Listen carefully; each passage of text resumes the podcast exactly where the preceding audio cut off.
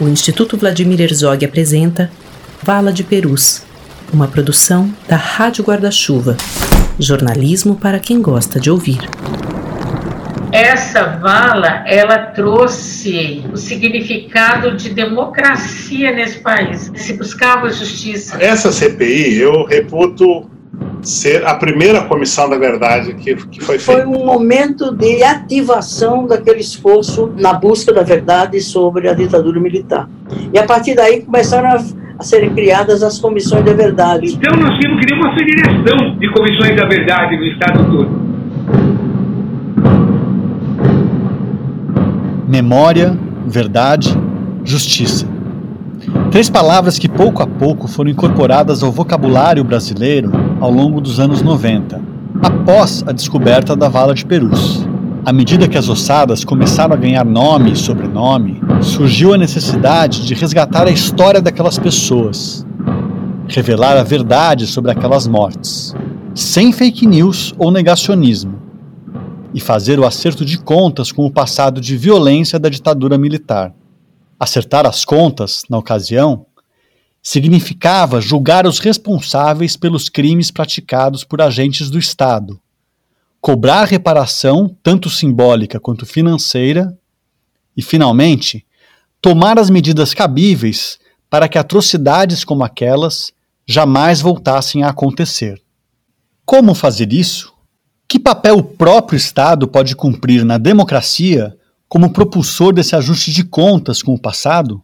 E o que Perus tem a ver com isso? Eu sou Camilo Vanucci, autor do livro Vala de Perus, uma biografia, e este é o tema do quinto e penúltimo episódio do podcast Vala de Perus, uma realização do Instituto Vladimir Herzog, com produção da Rádio Guarda-Chuva, a primeira rede de podcasts 100% jornalísticos. Nos episódios anteriores, eu te contei toda a história da Vala de Perus, desde a construção nos anos 70 até as tentativas de identificação das ossadas nos anos 90, incluindo a enorme frustração dos familiares de desaparecidos diante da negligência da Unicamp e dos médicos legistas que deveriam ter trabalhado mais e melhor. Neste episódio, quero mostrar de que maneira a omissão do poder público diante daquele mundaréu de ossadas à espera de identificação resultou em diferentes ações judiciais. A partir delas, a União foi condenada pela Corte Interamericana de Direitos Humanos a descobrir o paradeiro dos desaparecidos políticos e precisou assinar um termo de conciliação com o Ministério Público Federal. Assumiu o compromisso de retomar os trabalhos com as ossadas de Perus e garantir a continuidade das análises até que sejam esgotadas todas as possibilidades. Também quero mostrar alguns dos efeitos da vala de Perus na luta por memória, verdade e justiça. A história de hoje começa no ano 2000, quando as ossadas que estavam abandonadas na Unicamp foram finalmente transferidas para São Paulo sob a tutela do Instituto Oscar Freire, um núcleo de medicina legal vinculado à Faculdade de Medicina da USP. No finalzinho dos anos 90, o Ministério Público Federal foi chamado para interceder no caso das ossadas. Uma representação tinha sido feita pela família de Flávio Molina, um desaparecido com grande chance de estar entre os mais de mil esqueletos que, àquela altura, estavam juntando limo e criando mofo no chão de uma sala úmida e quente em Campinas. A mãe e os irmãos de Molina tinham pressa e exigiam do MP uma ação mais enérgica para acelerar o processo de identificação. Quem conta é o procurador da República Marlon Weichert. Na época, ele era o procurador regional dos direitos do cidadão de São Paulo. Recebeu o caso e foi fazer uma visita de inspeção à universidade. E essa visita foi fundamental, porque quando eu cheguei lá eu vi que estava um estado de abandono, que o laboratório tinha tido uma inundação, vários sacos estavam cheios de lama, papéis bagunçados dentro de um armário, puta, uma zona. Aí eu falei, isso aqui não dá certo, tem que tirar isso aqui daqui. O primeiro obstáculo foi que não havia para onde levar. A única instituição pública habilitada a fazer aquele trabalho era o IML de São Paulo. E assim como em 1990, as famílias dos desaparecidos não aceitavam que os ossos fossem para o IML, uma instituição que havia sido cúmplice dos assassinatos praticados pela ditadura. Foi o próprio Marlon quem chegou a uma solução depois de conversar com representantes das secretarias de Justiça e de Segurança Pública do Estado. As ossadas ficariam sob a tutela do Instituto Oscar Freire, uma instituição universitária voltada para a pesquisa e não sob a guarda do IML. O responsável por elas, no entanto, seria o médico Daniel Munhoz, professor da USP que também era perito do IML. Quando alguma ossada fosse aparentemente compatível com algum dos desaparecidos da lista de procurados, então Munhoz levaria o material temporariamente para o IML, somente para realizar os exames. Os familiares anuíram né, de que viesse, porque não ficaria propriamente no IML, mas ficaria com, com o Munhoz. E aí o Munhoz botou uma condição de que ele ia dar começar pelos casos que o Badan deixou encaminhado, que o Badan dizia que tem três ou quatro casos uh, e que as outras ossadas, militantes ossadas, ainda tinham que fazer um trabalho de, de limpeza, de arrumar, começar do zero. Então, aí o que, que aconteceu? Foram duas remessas. Uma da Unicamp, dessas ossadas que chamavam de ossadas suspeitas, foram diretamente para o IML aos cuidados do, do, do Munhoz. Né? E o restante foi para o Columbário do Araçá para esperar uma etapa 2 que iria começar. E quando vai lá para o Munhoz, e aí que vem, o Munhoz começa a entrar numa enrolação. Nem vou entrar em detalhes. Acho que já deu para entender.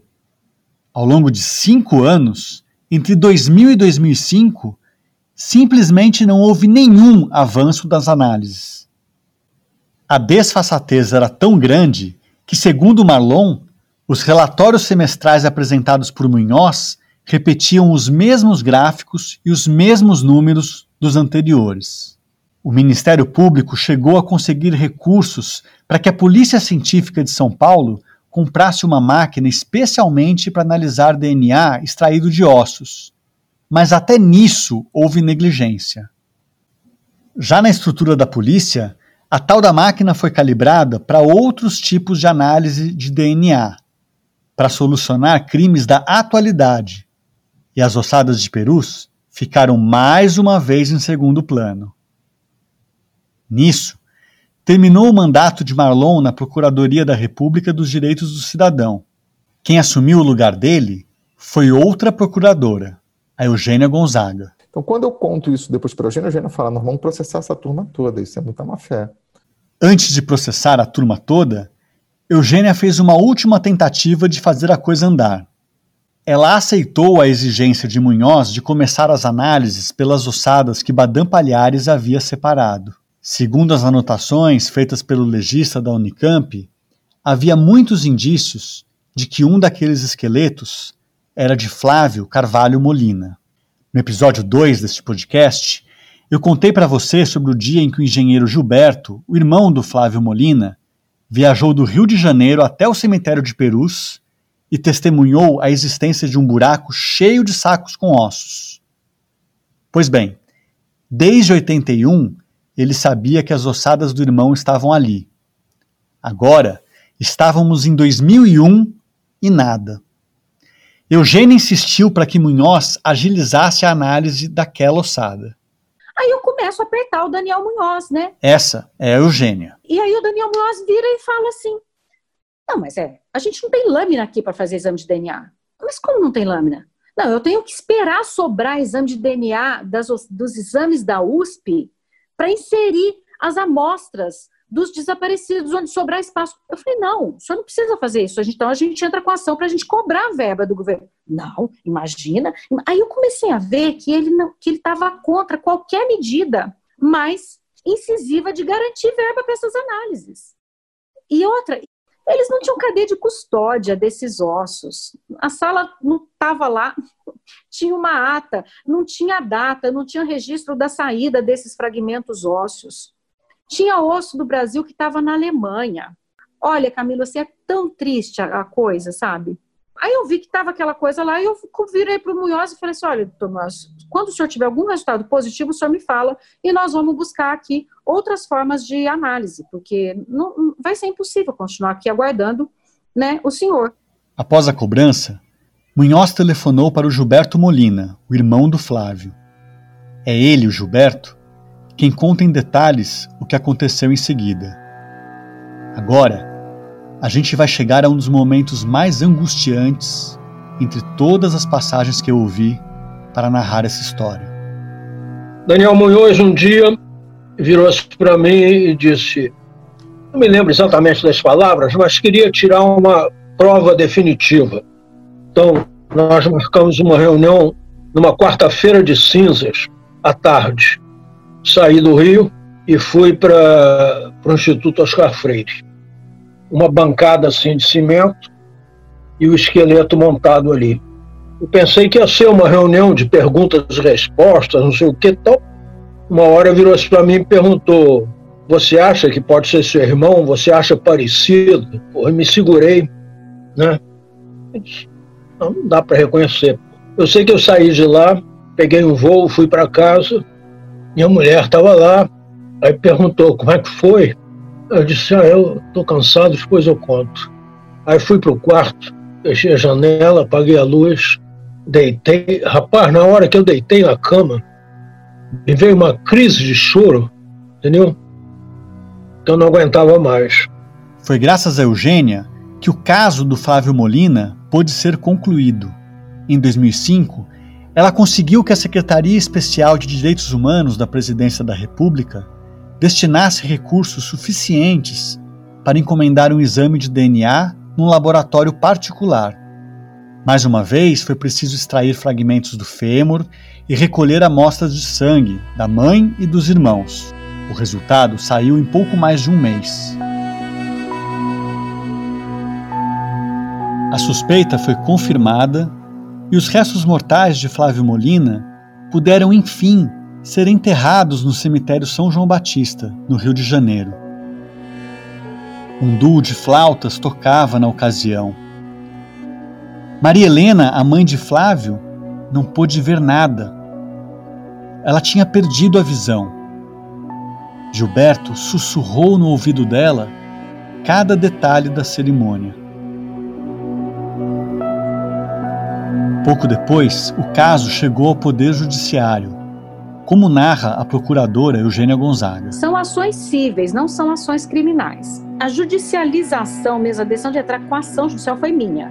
Eu, eu cheguei no ponto que eu falei, não, não dá mais, não, não tem mais condições da gente tentar fazer isso sem judicializar. Foram duas as ações movidas por Eugênia.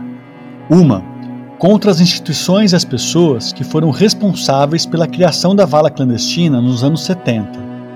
E outra, específica sobre a demora nos trabalhos de identificação já nos anos 90. Na ação sobre a criação da vala, ninguém jamais foi condenado. Até hoje. Na outra ação, a União foi condenada a retomar as análises das ossadas, tema do nosso próximo e último episódio. Nessas duas ações, a União é ré, uma pelo passado, outra pela omissão no próprio presente de fazer essa identificação das ossadas de perus. E aí passa, passa, passa o tempo, a Unicamp fez acordo com a gente, o Daniel Munhoz, o Badam Palhares, a União também acabou fazendo acordo que você acompanhou. E foi a sorte ter tido essa homologação desse acordo, porque se não tivesse esse acordo, lá atrás eu tinha parado. Aqui, acho importante abrir parênteses para entender melhor o tipo de crime que existe por trás da vala de Perus e por que até hoje ninguém foi condenado. Lembra quando eu comentei sobre a lei da anistia, que possibilitou a volta dos exilados e a libertação dos últimos presos políticos em 79? Na ocasião, não foi aprovada a anistia ampla, geral e irrestrita que os opositores da ditadura defendiam. O que entrou em vigor foi uma lei elaborada pelos próprios militares e que tinha entre os objetivos virar a página, como se diz, de um dos períodos mais perversos da história do Brasil. Virar a página, no caso, era uma imposição dos próprios militares. O que os ditadores não levaram em conta é que as vítimas da repressão e as famílias delas não estavam dispostas a virar essa página sem que ela fosse lida por todas e todos, inclusive em voz alta, para que os crimes da ditadura fossem amplamente divulgados. Esse conhecimento e reconhecimento sobre a ditadura é um dos pilares da luta por memória, verdade e justiça. Outro pilar é a responsabilização. No Brasil, uma parte dos juristas entende que a Lei de 79 anistiou também os agentes da ditadura que cometeram crimes. Organismos internacionais, como a ONU, dizem que não. Para essas entidades, os crimes de tortura, desaparecimento forçado e ocultação de cadáveres não são passíveis de anistia e não prescrevem.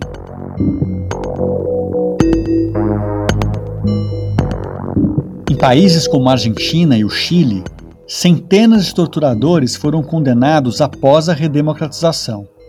Até o ex-ditador chileno Augusto Pinochet foi preso no final dos anos 90. No Brasil, nada. A primeira condenação do Estado brasileiro por crimes praticados durante a ditadura veio de fora, em 2010. Naquele ano, a Corte Interamericana de Direitos Humanos condenou o nosso país pelo desaparecimento de pessoas que atuaram na guerrilha do Araguaia, nos anos 70, e obrigou a União a buscar os desaparecidos, a apontar os responsáveis e a julgá-los. A Corte Interamericana também estendeu a ação a todos os casos de desaparecimento forçado e ocultação de cadáveres da ditadura, incluindo o de Perus. Enquanto não forem esgotadas as possibilidades de localização dos restos mortais das vítimas da repressão, o país deve promover essas buscas. A vala de Perus foi importantíssima nesse sentido. Com a revelação das ossadas, as vítimas fatais da ditadura deixaram de ser apenas uma lista de nomes aos olhos da população em geral. A violência tornou-se tangível, palpável, a Melinha Teles diz que foi aí que o tema dos direitos humanos passou a ser discutido pelo Estado. Primeira vez que o Congresso Nacional faz uma comissão de direitos humanos, que começa com Nilmar Miranda, que é depois da bala. Aí vão fazer comissão de direitos humanos aqui na Assembleia, aqui na Câmara. O importante é que direitos humanos foi falado no Brasil como falado pelas instituições do poder público. Não foi, não fomos nós, periferia, falando. Entendeu? Que a gente já vinha falando há muito tempo. Falou-se em direitos humanos como uma obrigação do Estado em respeitar e garantir direitos humanos. Isso não se falava. A vala tem esse significado. Para a deputada federal Luísa Erundina, que era prefeita de São Paulo quando a vala de Perus foi revelada, a descoberta daquelas mais de mil ossadas estimulou o surgimento de novas investigações e pesquisas sobre os crimes da ditadura. Foi a partir daí que se criou um clima favorável e outras pesquisas começaram a ser feitas. E a partir daí começaram a, a serem criadas as comissões da verdade. Adriano Diogo, que presidiu a Comissão Estadual da Verdade Rubens Paiva, diz que a profusão de comissões da verdade contribuiu para colocar Perus novamente no centro do debate sobre justiça de transição. Porque todo mundo começou a pesquisar, fotografar, fazer filme, peça, e virou um movimento interessantíssimo, né? Ao menos quatro comissões da verdade trataram da vala de Perus. A Comissão Nacional da Verdade, a Comissão Estadual Rubens Paiva, vinculada à Assembleia Legislativa Paulista, a Comissão Municipal Vladimir Herzog, vinculada à Câmara Paulistana, e a Comissão da Memória e Verdade da Prefeitura de São Paulo, da qual eu fiz parte. Juntas, elas produziram milhares de páginas de relatórios e fizeram recomendações para serem adotadas pelo poder público. Uma das recomendações da Comissão Nacional da Verdade foi justamente a reinterpretação da lei da anistia, para que torturadores e outros agentes da ditadura pudessem ser responsabilizados por crimes como os da Vala de Perus. Desde 2019, o Instituto Vladimir Herzog tem discutido esse tema no projeto Monitora CNV. Outra recomendação, a primeira da lista da Comissão da Verdade da Prefeitura de São Paulo, é que sejam concluídos os trabalhos de identificação das ossadas. E no próximo episódio chegaremos ao fim desta jornada em podcast. Vândalos invadem o ossário geral do cemitério do Araçá, onde as ossadas de perus estavam guardadas. E uma audaciosa parceria entre governo federal, Prefeitura de São Paulo e Unifesp resulta na criação de um centro de pesquisa inédito, formado para investigar os crimes da ditadura e também os do presente. E ainda, quem mais foi identificado? Quanto tempo será necessário até que as análises sejam concluídas? Será que o entusiasta da ditadura que ocupa a presidência da República vai permitir? O podcast Vala de Perus é uma realização do Instituto Vladimir Herzog, com produção da Rádio Guarda-Chuva. Obrigado por me acompanhar até aqui. O próximo episódio é o último desta série. Espero você!